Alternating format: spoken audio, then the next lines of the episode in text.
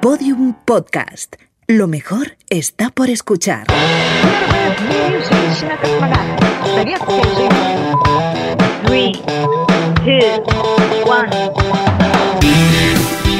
Esto es Vostok 6, el podcast de las pioneras.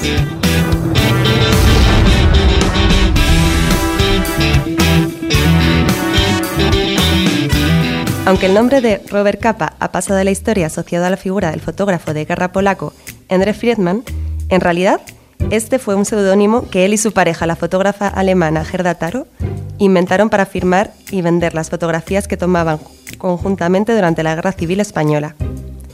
Parece que una fotografía hecha por Robert Capa, un misterioso fotógrafo norteamericano al que nunca nadie había visto, transmitía mucho más glamour y por tanto se podía vender a un precio mucho más elevado que si esa misma fotografía había sido tomada por unos fotógrafos judíos europeos. Marketing. El caso es que Robert Capa, Endre y Gerda se hicieron un nombre y las fotografías que tomaron desde las trincheras de la guerra civil se convirtieron en la imagen mundial de este episodio de la historia para siempre. Gerda se convertía así en la primera fotoperiodista mujer en cubrir un frente de guerra y cuando Endre acabó quedándose con el seudónimo Robert Capa al distanciarse de la pareja, ella siguió realizando sus trabajos de fotografía en solitario, siendo el más conocido el de la batalla de Brunete de 1937. La llamaban el pequeño zorro rojo, por el color de su cabello y por su capacidad para colarse entre grupos de hombres para tomar sus fotografías. Ese mismo año, durante un repliegue del ejército republicano, unos aviones enemigos hicieron que Gerda cayera al suelo desde el convoy en el que estaba subida y un tanque republicano pasó sobre ella provocándole la muerte. Gerda murió en el hospital del Goloso, del Escorial, el 26 de julio de 1937, pocos días antes de cumplir los 27 años. Fue trasladada a París y enterrada con honores de heroína republicana. Hoy, décadas después, se cree que todavía hay imágenes de Gerda Taro mal atribuidas a la parte masculina de Robert Capa, que tras la muerte de Gerda continuó trabajando desde las trincheras de todo el mundo, haciendo que fuera fácil olvidar que alguna vez Robert Capa también fue una mujer.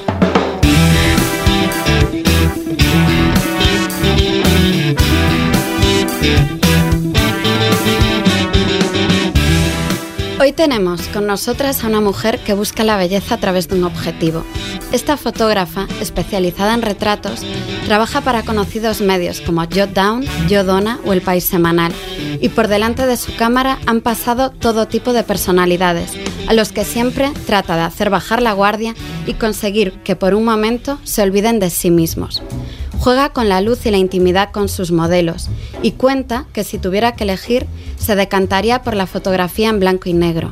Nosotras, la verdad, nos vemos incapaces de elegir una favorita entre sus obras y nos fascina la capacidad de transmitir intensidad hasta con un simple selfie. En una entrevista se denominaba como fotógrafa por Twitter, la red social que le ha dado popularidad y en la que no se conforma con compartir imágenes, sino también se atreve con las palabras y demuestra que no se le dan nada mal, tanto que también escribe sus propios artículos para Jotdown. Estamos deseando escuchar su historia y esperamos que a falta de cámara podamos captar toda su esencia a través de nuestros micrófonos. Bienvenida, Lupe. Muchísimas gracias, qué emoción. Bienvenida. Esa presentación tan bonita. Gracias. Pues Paloma te ha presentado con nuestras palabras, pero preséntate tú misma. ¿Cómo te definirías? Pues mira, intensa es una buena definición. Me gusta que digas que lo transmito porque me define bastante bien. Eh, ingenua, pero elegido, porque yo creo que es una virtud, y bastante entusiasta, no sé, yo creo que con eso lo dejaría, un poco compulsiva en todas las cosas que hago, en Twitter, en foto, en todo. Mezcla explosiva. Sí. Y Lupe, ya desde pequeñita soñabas con ser fotógrafa porque creo que ha sido un montón de cosas antes de llegar ahí. Sí, yo no soñé, o sea, me habría gustado soñar con ser fotógrafa, pero no me parecía que fuera una opción. De hecho, eh, bueno, mi padre me enseñó a usar la Pentax automática que tenía, que en esa época no es que fueron antiguallas, que es lo que había. y, lo disfrutaba un montón y siempre quería hacer fotos de las cosas, pero mm, no tenía nadie cerca que se dedicara a algo, a una profesión creativa para ganarse la vida. Entonces, para mí era algo como, yo qué sé, como si te dicen ser superheroína. O sea, en mi casa nadie se dedicaba a eso, pero siempre sean, eh, no sé, los artistas, los intelectuales, era algo que parecía un poco venerable. Y cuando estaba en el colegio me salió, ¿sabéis los típicos test de personalidad para Sí. ver a qué te vas a dedicar? Me salía Famosos. fotógrafa. No me lo puedo creer. Te lo prometo. Además me acordé después de haber empezado y yo me reí y dije como, pues, ¿cómo voy a ser fotógrafa? O sea, uno no puede ser, no sé, no me entraba en la cabeza. Yo quería estudiar informática o ADE, que eran cosas que cualquiera que me conociera sabía que era estúpido que yo me pusiera con eso. Entonces, cuando por fin vi que podía dedicarme a ser fotógrafa, todavía hoy llevo creo que siete años viviendo esto y dedicándome profesionalmente. Y, y todavía a día de hoy, de vez en cuando me paro a mirar, pero prácticamente todos los días y flipo con poder ser esto. O sea, me parece, me sigue pareciendo otro mundo. ¿Y cómo has llegado a ser fotógrafa? ¿Cómo fue ese proceso? Pues eh, yo estudié, a ver, hasta COU, porque yo soy ya una señora mayor, hasta mitad de COU no tenía, como os digo, no tenía ni idea si ADE, pero ADE porque es en lo que se mete la gente que en mi época no, sabe. sabía. Exacto. Eh, y me eché un novio eh, inglés que era artista conceptual. Entonces para mí eso me abrió la mente totalmente porque conocí a alguien que se dedicaba a lo más abstracto que te puedas dedicar y vi que era posible. Entonces, como a los tres meses llegué a mi casa diciendo, madre, quiero ser artista, quiero hacer bellas artes. Y estábamos, yo que sé, a pocos meses de selectividad. Y mi madre, que yo la entiendo, me dijo, Lupe, no sabes dibujar. pues eso es un dato a tener en cuenta. Entonces me metí en comunicación audiovisual que mezclaba un poco la parte artística, o sea, creativa, con comer. Y, como en segundos, hubo un momento en el que yo quería ser fotógrafa, pero vi eh, dos cosas. Por una parte, que la, había un aspecto técnico muy importante y yo tengo TDAH, tengo muy mala memoria de trabajo, entonces me parecía imposible aprenderme todos los objetivos y todo lo que creía que tenía que saber para ni empezar. Y por otra parte, como la gente que se dedicaba a la fotografía, que tenía el típico club de fotografía y que hacían proyectos y que quedaban en el retiro, eran muy guays. Y yo no era nada guay. O sea, yo me consideraba bastante pringada, entonces me sentía un poco fuera, no tenía la libertad de, de meterme en eso. Y estuve trabajando. Lo que tenía claro cuando salí eran dos cosas: que tenía que dedicarme a algo creativo y que lo necesitaba y que no tenía ni idea de cómo. Y que no quería trabajar para una empresa porque el objetivo de vender algo que me daba igual que fueran pasta de dientes que tornillos, a mí no me motivaba lo suficiente como para ir a trabajar. Entonces trabajé en una universidad, trabajé en una ONG que me encantaba y luego me escribieron desde Jotdown porque yo tenía en el Flickr, en la bio del Flickr, eh, o sea, en el link, mi link a, a Flickr, perdonad. En el link de Twitter tenía mi enlace a Flickr. Les gustó, estaban buscando como un poco nuevos talentos, gente que todavía no estuviera consagrada ni escribiendo ni en foto. Me llamaron, fui a hacer eh, fotos para una entrevista a Leoncho García, creo que se llama, que es un periodista de ajedrez y flipé. O sea, y de repente yo sabía lo que tenía que hacer en cada momento, me sentía con autoridad, les gustaron mucho las fotos y a partir de ahí, eh, en pocos meses ya decidí dejar una cosa por la otra. Ya no te sentiste una pringada, eras guay. Sí, o sea, era guay en el sentido, me di cuenta que no tenía que ser guay, que para eso Internet ha sido maravilloso porque la gente pone su talento independientemente de su clase social, de cómo lleves el pelo, de si estás bueno o no estás bueno. No hacía falta, no- si eres hábil o no socialmente, no es necesario. Entonces para mí eso me ha abierto muchas puertas, la verdad. ¿Qué crees que vieron en ti cuando entraron en ese Flickr y vieron tu trabajo? Arte. Arte conceptual. conceptual. al- al- No, yo qué sé, vieron, al- vieron yo creo que una sensibilidad que les gustó. Yo todavía sigo, cuando hay gente que me dice, ay, he visto esta foto y sabía que era tuya. Yo todavía estoy intentando entender qué es lo que hace una foto mía. O sea, me cuesta mucho verme desde fuera. Pero oye, yo me alegré de que lo vieran lo que fuera. Y tú misma reconoces un estilo, o sea, me imagino que irás evolucionando, ¿no? Y de hecho en el, tienes un test en el que cuentas un poco cómo haber visto True Detective hace que cambies un poco la forma de trabajar en un periodo. Sí, sí, sí, y de hecho ahora, ahora he vuelto a dar otro cambio respecto a, desde intentar buscar la esencia de una persona, a darme cuenta de que lo más realista es capturar la esencia de la relación que se da entre esa persona y yo en ese momento, porque cada uno somos muy distintos, o sea, nosotros podemos ser auténticos y falsos, pero en el ser auténticos somos auténticos de formas distintas según quien tengamos cerca. E incluso hay relaciones que a, vosotras os pasará también, te hacen ser más tú misma. Y relaciones que hacen que te inhibas. Entonces yo intento como lanzar algo por mi parte para que la otra persona en a la hora de responder se genere ahí algo nuevo que además otro fotógrafo no va a poder sacar porque no es yo con esa persona. ¿Pero qué me has preguntado? ah, que mi estilo, pues em, yo sí reconozco cosas, eh, fíjate, lo que reconozco son fotos ajenas que digo, esto se parece a mis fotos. Entonces veo que hay algo en común, pero si me preguntaras qué es, no sabría decirlo. Y a veces comentabas que el retrato de vez en cuando daba un poco de miedo. ¿Qué da miedo de, hacer esa fotografía? Yo creo, si he dicho de vez en cuando me he equivocado, yo creo que da miedo siempre. sí, de verdad. Y eh, yo acabo muy cansada en los retratos por la carga psicológica que implica. Lo que da miedo es el miedo del otro porque es muy incómodo estar eh, que te retraten eh, y solamente pues los actores o los bailarines ya conocen, tienen control sobre su propia imagen y son los que lo hacen con más soltura, pero los demás, a los demás nos cuesta mucho. Entonces, eh, mi trabajo consiste en hacerme, en demostrar al que tengo delante que yo no tengo miedo de su miedo y no tengo miedo de su vulnerabilidad. Y, y para eso tienes que no tenerlo. Entonces todo eso es un trabajo personal eh, precioso, pero que cada vez es nuevo, o sea, no te acostumbras. Y hace poco tuve la suerte de estar en un seminario con García Lix. Y, no, impresionante. Y me consoló muchísimo saber que todas las dudas y las dificultades que yo tenía, él no solo las seguía teniendo, sino que se le habían como multiplicado con el tiempo. O sea, que a medida que vas profundizando en los retratos, ves que eso no es algo que tapas, sino como una ventana que cada vez se va abriendo más. Y además es que él hace unos retratos bastante dolorosos, por lo tanto.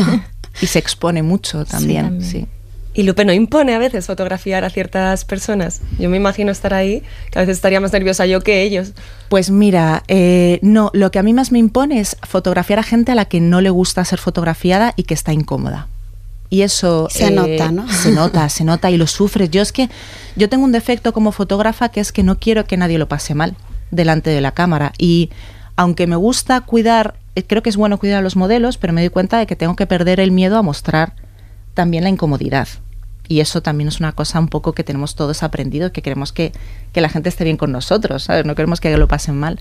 Pero a mí, sinceramente, mm, ministros, cantantes, eh, gente que yo admiro mucho, y ha sido un placer enorme pero lo que más me ha impuesto ha sido gente que ves que no quiere estar ahí y que lo está pasando mal. Y para esa gente que haces, le cuentas un chiste, intentas que se rían, lo ¿tienes alguna estrategia? lo que pueda. Yo intento, si tengo suerte de verles, por ejemplo, en entrevista antes, me quedo todo el tiempo posible para verles, para estudiar cómo qué carácter tienen, qué es lo que les gusta, si se llevan bien con alguien en la sala. Entonces les pongo con esta persona detrás de mí, por ejemplo, para que se sientan más cómodos hablo con ellos, les hago eso que se olviden y les muevo mucho para o pongo música, depende. Y luego hay veces que no lo consigues y que sacas la foto y salvas el trabajo lo mejor posible, pero que lo habéis pasado fatal los dos y no hay nada que hacer ahí. O sea, que la gente muchas veces yo creo que piensa que la profesión de fotógrafo es llegar, poner una cámara, disparar un objetivo y ya está, pero hay que implicarse mucho, mucho. ¿no? Infinito. Hay que implicarse mucho personalmente. O sea, yo creo que en todas las profesiones creativas, por lo menos en la mía, tu herramienta es tu sensibilidad y es lo que tienes que tener todo el rato a flor de piel. Y eh, hay que tener algo que contar. O sea, la lente es un instrumento como, como una máquina de escribir y tú tienes que tener detrás un discurso que también es lo que propones a la persona que tienes delante. Cuanto más cosas que contar tengas, el diálogo que se va en la foto es muchísimo más rico. Y además tú tienes muchas cosas que contar porque también tienes una porque faceta, hablas mazo y, y, tienes una faceta de redactora también. Sí, sí, me gusta muchísimo escribir, pero me cuesta mucho. Eso sí que es exponerte tú, ¿no? Mucho, total, totalmente. O sea, a mí Em, me cuesta mucho cerrar las cosas, tomar decisiones sobre lo que pienso de las cosas, porque estoy muy, muy, muy abierta a cambiar de opinión o a matizar y me da mucho miedo ser injusta. Entonces las fotografías siempre son preguntas que se abren para mí. Em, y sin embargo, cuando escribes cierras cosas, vas haciendo juicios. Entonces, por mucho que me guste, he intentado hacerlo cada vez menos porque le dedicaba una cantidad de tiempo horrorosa y sufría un montón. Entonces, solo escribo lo que conozca muy, muy, muy bien. Y eso pasa pocas veces. Eso y tweets. Ah, tweets sí, tweets sí, porque los puedes borrar.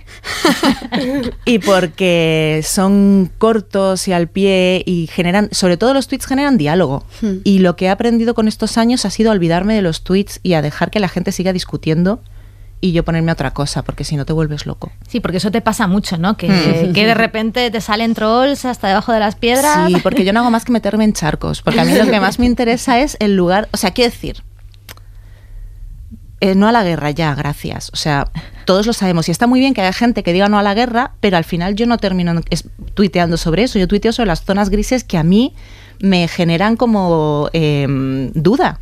Entonces, claro, ahí es donde sale todo el... O sea, yo, a mí me encantan las contradicciones, ir a meter ahí el dedico en las contradicciones, incluso en las mías para empezar. Y ahí sale mucha gente que se enfada un montón. Y luego que luego hay un grupo muy divertido que son los que vienen todo el día a repetirme que, y que claro, que trabajo en Jotdown y en El País diga lo que diga, que además que yo trabajo, quiero decir que yo soy freelance, que mm, sí, trabajaste para el español. También. trabajo para el español, he hecho las fotos corporativas de Vocento, eh, trabajo con Yodona, o sea, trabajo con todo el mundo. Pero me, me, encanta esa idea de que desde Prisa me llega un sobre mensual para dar esas opiniones. Ojalá, Prisa, estoy aquí. Hemos leído que también has sido crítica de cine. Sí, Sí, pero mira, eso fue una época en la que em, me lo propusieron y yo acababa de dar a luz y era la única forma en la que yo podía ir al cine. Entonces, eh, porque eran los pases de por la mañana para los periodistas y tenía la justificación de, que me pagaban por ello. Y, pero bueno, la verdad es que nunca ha sido, o sea, quiero decir que sé de cine como consumidora de cine y me encanta y me encanta mi opinión sobre las pelis, pero ahí se quedó. Yo creo que podría ser más crítica de series de HBO y Netflix. Totalmente. Absolutamente, sí, sí. Me consumen mucho tiempo, pero creo que son la gran narración de nuestros días y, los, y lo disfruto y casi me viene estendalazo de cuántas cosas buenas hay que no te da tiempo a terminar y que termino una entusiasmada. Ahora acabo de terminar Killing Eve, la segunda, que no sé si la habéis visto. Sí, madre mía, me he quedado más huérfana que con Juego de Tronos, ¿eh? Absolutamente. Y me parece una maravilla tener acceso a eso constantemente. Hmm. Sí, además ahora parece que es como la mm, vocación frustrada de todos nosotros porque terminamos o mientras estamos viendo la serie lo estamos comentando en Twitter y todos somos críticos y todos... Y todos guionistas. todos guionistas. Ahí haciendo change.org para cambiar temporadas y de todo. Y comentas que eres freelance. Sí. ¿Cómo lo llevas? Me encanta. ¿Sí? Me encanta. Y si me, si me ofrecieran, bueno, a lo mejor luego me tengo que comer mis palabras, pero en principio si me ofrecieran quedarme en una redacción todos los meses y tal, diría que no, sí puedo. Porque llevo muy mal tener jefe. O sea, con mis jefes me llevan muy bien, pero tengo una especie de espíritu anarquista en mi contra porque a mí me encantaría ser obediente, pero no me sale. O sea, al final termino haciendo lo que me sale de las narices. Entonces, para eso es mejor hacerlo yo. Y siempre me ha costado mucho entender, cuando empecé a trabajar, tener que pedir permiso para las vacaciones. Era algo que no me entraba en la cabeza. O sea, ¿cómo, ¿por qué para planificar mis vacaciones? Entonces, ser freelance, pues eso, me puedo venir esta mañana con vosotras y luego a lo mejor estoy trabajando el fin de semana en otra cosa. Es mucho más compatible con una vida familiar. Es genial. y Lupe, si pudieses elegir a una mujer de la historia o actual para fotografiar, ¿a quién elegirías? Madre mía de mi vida. ¿No tienes una espinita clavada? Mm, no, tengo, o sea, muchas. Me habría encantado fotografiar a Amy Winehouse. Me habría gustado mucho todo el drama que llevaba mm, suelto. Me habría. Me, todos los días quiero fotografiar a Rosalía. La he fotografiado dos veces y quiero seguir, o sea, le estoy dando el coñazo todo el día. Em, me habría gustado mucho fotografiar a la Madre Teresa de Calcuta, porque eh, llevaba también en el rostro toda una historia y es un icono, es todo lo contrario a un icono de belleza. Es una cosa muy, no sé, y me gustaría mucho, esto no es una persona, no es un personaje famoso, pero tengo pendiente eh, hacer una serie sobre señoras. O sea, yo creo que hay que make señoras great again, porque justo lo, lo estaba pensando estos días, que la figura de la señora es como de las más denostadas en nuestra sociedad. Son mujeres que Probablemente muchas de la generación de 60 años para arriba no han tenido una educación universitaria por sus circunstancias, se han tenido que dedicar a la casa sin ninguna gloria. No son ya sexualmente atractivas. Entonces es como que no tienen ningún hueco en el que brillar y a mí me parece tremendamente injusto. Entonces haría, haría una buena serie de señoras. Una exposición muy interesante. Mm. Ahí lo dejo, a ver si, a ver si lo saco. En ese sentido, ¿crees que se puede hacer activismo con fotografía? Claro que sí.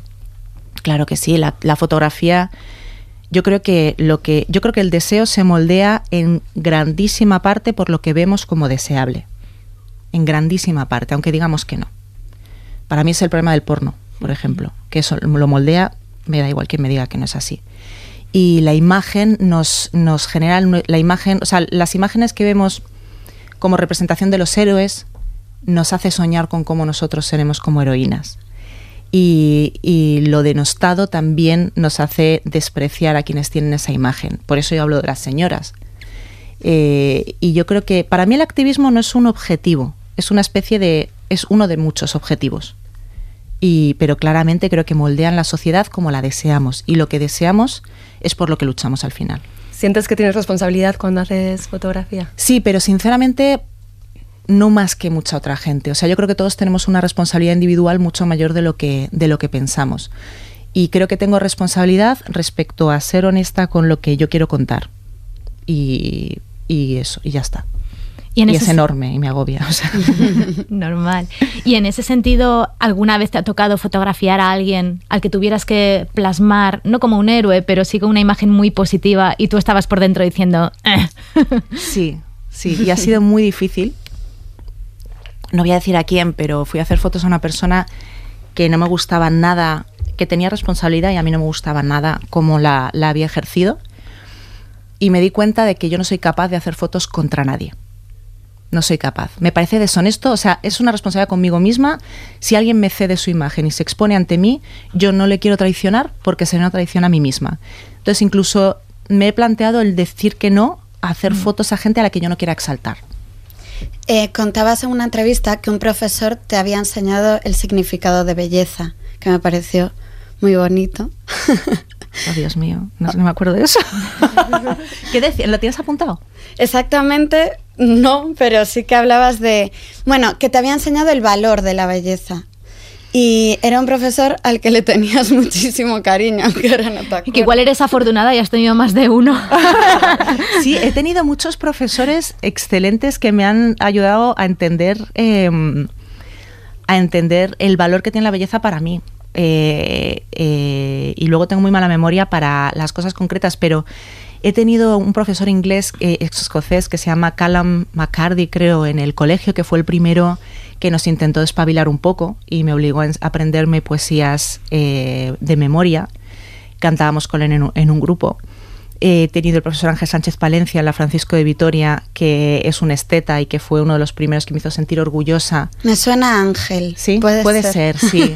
Ángel em, eh, era, o sea, fue yo creo que uno de los primeros profesores que me hizo valorar mi, mi, propia sensibilidad, como que el volverse loca por algo estético era tremendamente válido, porque realmente era algo muy importante para la vida. ¿Y crees que hay belleza en cualquier persona? Sí, sí, yo creo que hay belleza en todo. Y no sé si es una deformación mía, pero yo creo, yo creo que la belleza está en la existencia misma, en el hecho de que algo exista, porque es como...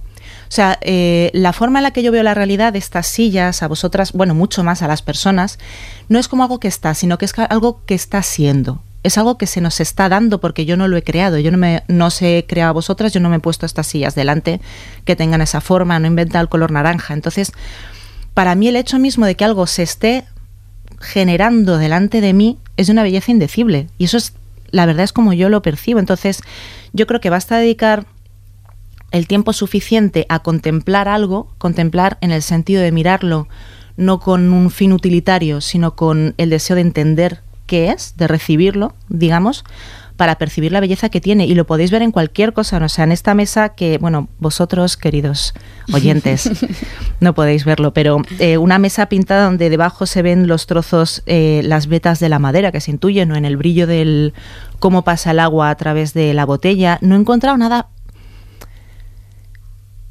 feo, que no tengan nada eh, que rescatar. Y luego hay un dicho italiano que me encanta, que es, no lo voy a decir bien porque es en napolitano, y en napolitano es un dialecto, pero es algo así como ogni, scarafaggio è bello a mamma sua, que quiere decir todas las cucarachas son guapas para su madre. y para mí el hecho de que cualquiera que tengamos delante haya sido mirado con afecto, al menos por su madre, esperemos, o al menos por alguien, quiere decir que algo tendrán, que si yo no lo veo me lo estoy perdiendo yo y de verdad que no hay nada que digas, mira, eso no podría fotografiarlo porque me desarma o, soy incapaz de ver la belleza en esta situación. Bueno, a ver, hay cosas que son tremendamente dolorosas. Y yo, por ejemplo, soy muy, muy, muy sensible al sufrimiento de los niños. Y más desde que tengo hijos, soy incapaz. Y, y hay cosas que son feas y bellas a la vez. Es decir, eh, hay fotos de violencia que, sin- que las ves y tienen una gran belleza, porque en el fondo tienen una verdad, pero a la vez son horrorosas.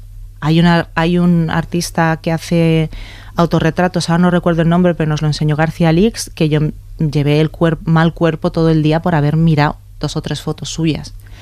Por supuesto, o sea, hay un juego ambiguo entre lo atractivo y lo feo, que da para mucho. Y Lupe, ¿dónde encuentras la inspiración? ¿Tú todos los días, eh, o sea, tienes alguna fuente o algún rincón donde, a donde recurras para buscar esa inspiración? Pues esa capacidad de eh, asombro de la que hablas muchas veces. Pues yo, la, por una parte, de verdad que la realidad es muy, muy asombrosa. Yo lo que intento es hacer caso a, a lo que me asombra y dedicarle tiempo. O sea, más que buscar en sitios cuando estoy eh, poco, poco inspirada, lo que intento es estar atenta a lo que me inspira. O sea, cuando hay algo que me llame la atención, intento dedicarle tiempo. Y luego ahora acabo de empezar a trabajar en un estudio de un escultor que se llama Javier Viver, que es el estudio es bueno. O sea, es que toda la gente que conozco cuando llega le pasa lo mismo que a mí, que era yo me quiero quedar a vivir aquí y agarrarte y no salir, porque tiene un montón de belleza por todas partes, trozos de caras, trozos de hombros. Entonces ahora mismo estoy en un momento espectacular para la inspiración porque simplemente donde yo el enfrente de la mesa tengo trozos de obras y para mí es una es una fuente tremenda. ¿Cuál es tu mejor fotografía? Va, otra. Paso. Otra. ¿Quién fue tu mejor modelo? Aparte de la Rosalía, eh, de los que más disfruté yo, yo creo que Antonio López. Porque, porque es que es un señor desarmado. O sea, es un señor desarmado, sabio, que se le ve la sabiduría por los ojos y, y posaba sin ambición alguna, y eso es una pasada. Qué bueno. Sí, sin ambición y sin miedo, pero con cariño. O sea, no era alguien a quien se la sudara como saliera, sino que estaba ahí para mí una, una maravilla. Los, una persona que se pone, esto ya es eh, algo personal.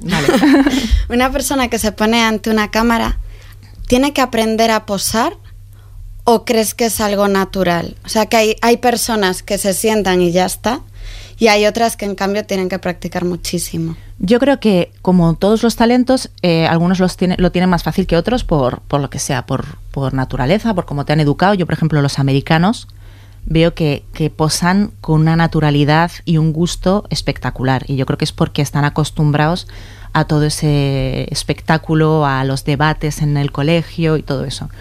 Pero yo creo que se puede practicar y yo creo que es muy bueno practicarlo porque eh, nos permite tener control sobre nuestra imagen, que es algo, por ejemplo, que me gusta mucho de Instagram, de las selfies y de toda esta sociedad, donde uno se presenta como quiere ser presentado. Y mm, es muy bueno ponerte delante del espejo, está una vergüenza terrible, y ver qué pasa cuando haces una cosa, cuando haces otra, y así cuando tú vas a estar delante de una cámara sabes lo que ocurre. Y cuando sabes lo que ocurre estás tranquila. Y eso es el truco para, para posar bien y para dominar tu narrativa. Es verdad que Es mucha gente. la narrativa. Y va. Y mucha gente critica eso de, de que las redes sociales ahora nos hacen un poco elevar nuestro ego, la gente se hace muchos selfies. ¿Qué opinas sobre, sobre ese momento? Ese, mm, que, lo que comentas de que te ayuda a empoderarte y a lo mejor conocerte a ti misma, generar una narrativa. Eh, es un poco eso, ¿no? Sí, yo creo que ahí, ahí, hay, como todo, hay un doble, una doble cara muy grande. Yo creo que cuando mis hijos sean mayores, o sea, un poco adolescentes, voy a entender más la gravedad de lo que significa que los niños eh, nazcan con eso. O sea, y Mm. que mm, formen su imagen y que tengan que estar compitiendo con sus compañeros. E imagino que en el mundo de las chicas será algo muchísimo más brutal. Y eso sí que tiene peligro y también tiene peligro la tentación de estar contando una historia que no es la nuestra. Pero a la vez creo que cualquiera, en cualquier época, si hubiera tenido la ocasión de hacerse una foto a sí mismo, habría estado fascinado. Porque nosotros llevamos una cara que le pertenece a otros. No sabemos vernos, no nos vemos. Entonces, la posibilidad de verte, de ver todas las facetas que tienes, de eh, eh, adueñarte de cómo se te cuenta de- al mundo, me parece un poder enorme. Y creo que tendríamos que hacerlo desde la falta de miedo de mostrar un defecto. Que eso es lo que hay que trabajar, no tanto el no hacernos selfies. Nosotros te seguimos por redes y hemos visto muchas veces, eh, te hemos visto autorretratada en selfies. ¿Te gusta estar delante de la cámara? A mí, sobre todo es que me fascina. O sea, ¿sabéis cuando vais a, a, los probadores y de repente descubrís cómo os ve la gente de lado que nunca lo habéis visto? los que tienen muchos espejos por detrás. Sí, esos, esos, que tienes tres y es como... Wow, te pillas ese así. es mi perfil. Sí, dices, ostras, no tenía ni idea de que yo tenía esta cara mirada desde la derecha. Entonces, mm, luego habrá una parte de vanidad, pero, eh, pero sobre todo me flipa el, el ver cómo quedo, no sé. O sea, es algo como muy de niña. Y luego también cómo el ca cambiar, o sea, el mostrarte un día de una forma, otro día de otro, me parece súper interesante. Y hablando un poco del sector de la fotografía y de las mujeres, eh, ¿crees, bueno, o sea, quitando que la sociedad eh, en general, bueno, pues hay algunas desigualdades, ¿crees que también se ve en la fotografía pues des de desigualdades en brecha salarial o, o en otro tipo de, de temas de género? Eh, ahí yo tengo un problema para juzgarlo, que es precisamente ser, ser eh, freelance. Uh -huh. Que entonces no tengo mucha idea de cuánto cobran mis compañeros hombres por hacer lo mismo. A ver, la mayoría de las revistas con las que yo trabajo me consta que tienen un, un tarifario que me han pasado. Luego, si hay otros señores montándose lo mejor que yo negociando, a lo mejor me estoy perdiendo eso pero esa parte me la pierdo. Lo que yo personalmente tengo que decir que no me he encontrado tratos de machismo. Eh, es más, ser mujer yo creo que me ha ayudado a, a, la hora de hacer mi trabajo en el sentido de que la gente está menos desarmada con una mujer. Y entonces eh, sé que hay cosas y personas que se me abren más por ser mujer que si fuera un señor de 60 años con bigote. Uh -huh. Pero a la vez, un día me puse a contar las portadas que hacían hombres y las portadas que hacían mujeres. Y flipas. O sea, yo no voy a tirar piedras contra mi propio tejado, pero os, os eh, recomendaría que llevaréis la cuenta. Eh, también el sector de la moda, las, los encargos grandes que hay para fotógrafos hombres y para fotógrafas mujeres.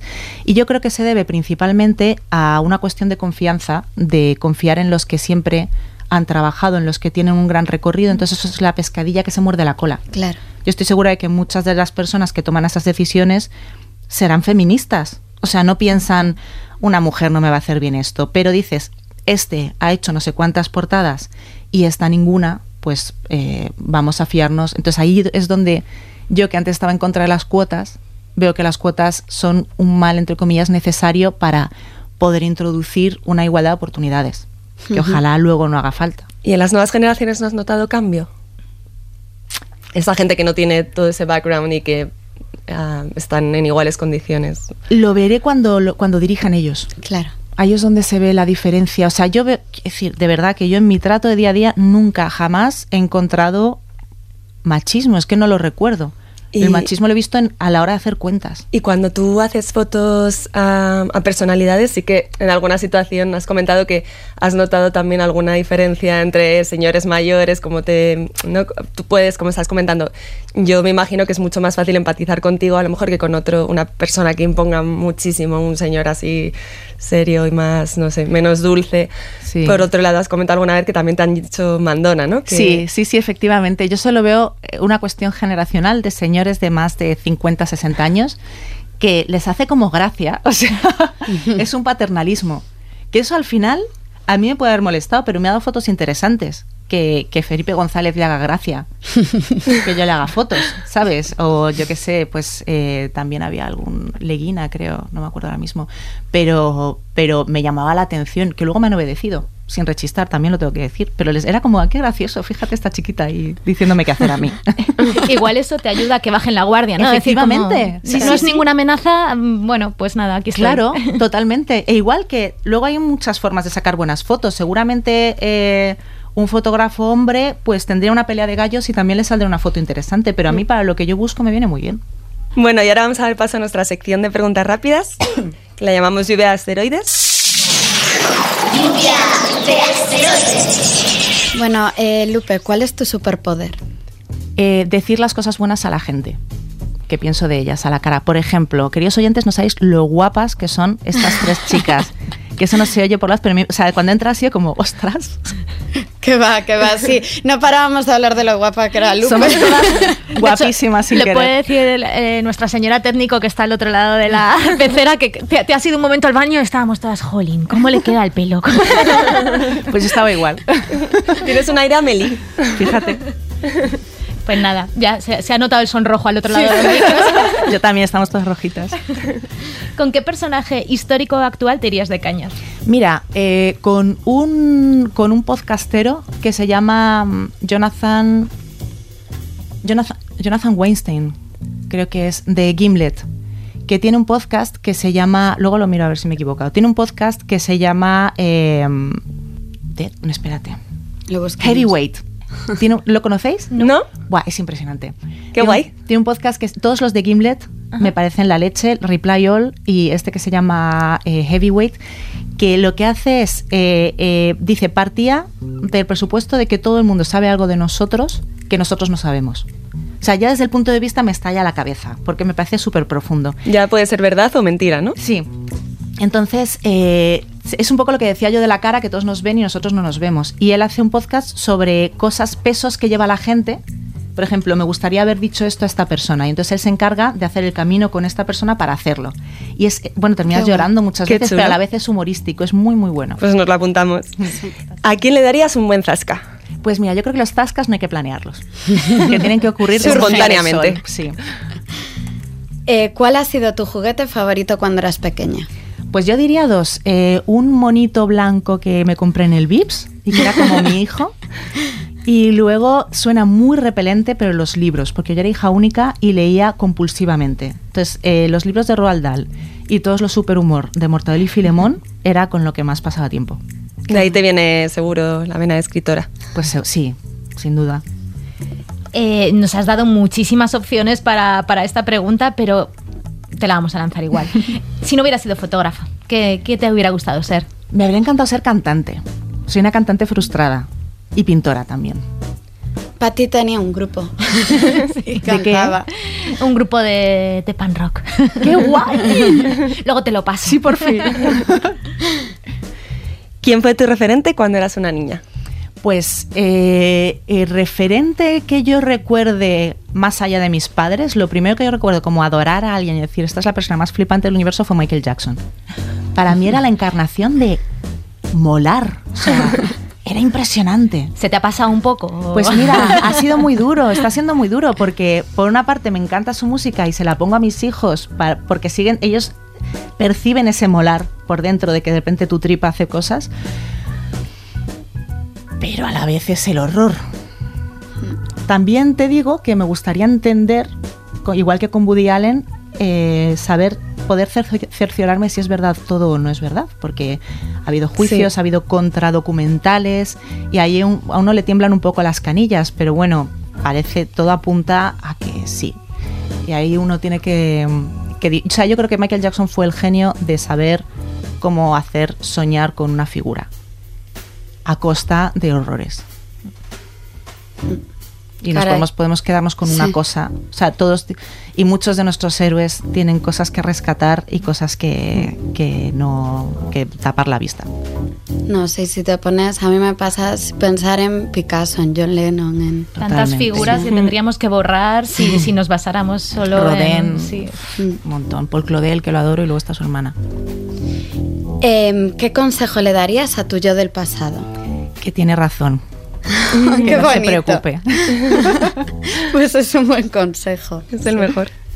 Pues por último, última pregunta, te, te pedimos que nos pongas deberes. ¿A quién deberíamos de traer a Vostok 6? ¿A Ter la habéis traído?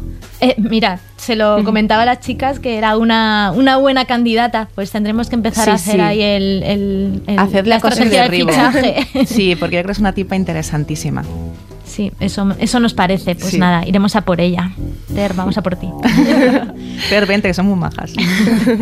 Pues muchísimas, muchísimas gracias. Ha sido una pasada y un placer hablar Pues contigo. Muchísimas Lupe. gracias a vosotras, de verdad. Que me pregunten cosas, que os interese lo que pienso yo sobre algo, ya me parece un honor espectacular. O sea que gracias. Se nos ha pasado el tiempo volando. Sí, Y muchísimas gracias por transmitir la, la honestidad que, que comunicas eh, con, con tu trabajo y la manera de contarlo. De... Muchas gracias por la transparencia y por, por hacerlo como lo haces. Te seguimos muy de cerca y así seguiremos haciéndolo. Y estamos deseando ver tus próximas Gracias. próximos Yo quiero ver a proyectos. las señoras. Yo también. yo también. De hecho, tienes alguna foto de señora muy buenas. Tengo, sí, Recuerdo pero- una de perfil con el pelo blanco, en blanco y Ay, negro, que sí, es preciosa esa era esa la foto. madre, la madre de una cliente. Es que me lo pidió, foto. es verdad. Pues es que las señoras son lo mejor. Pues y por último, señoras. de verdad, un honor para mí el haber el estar aquí con, con tantas ilustres compañeras a mis espaldas. Que he descubierto mujeres Muchas gracias pioneras. a vosotros, sí. Viva las Bostokian. Pues si quieres, Paloma, recuérdanos las redes. Pues estamos en Instagram, Twitter, LinkedIn, en todos lados. Eh, desde esta temporada somos parte de Podium Podcast, así que muchísimas gracias por, por seguirnos y por seguir ahí apoyándonos. Así que Gracias también a. Miguel Galguera en la producción. Sí, que nos está ayudando mucho a montar todos, todos estos capítulos. Y al Y- equipo de Podium, por supuesto. Y esos soniditos que habéis oído en los últimos episodios son gracias a él, a Miguel, y los Eh, eh, efectos. Sí, él es que, el que pone la magia de- del sonido y el ambiente en Bostock. Y gracias a vosotros por escucharnos y, y os esperamos en próximos episodios. Gracias. Muchísimas gracias. Hasta la próxima.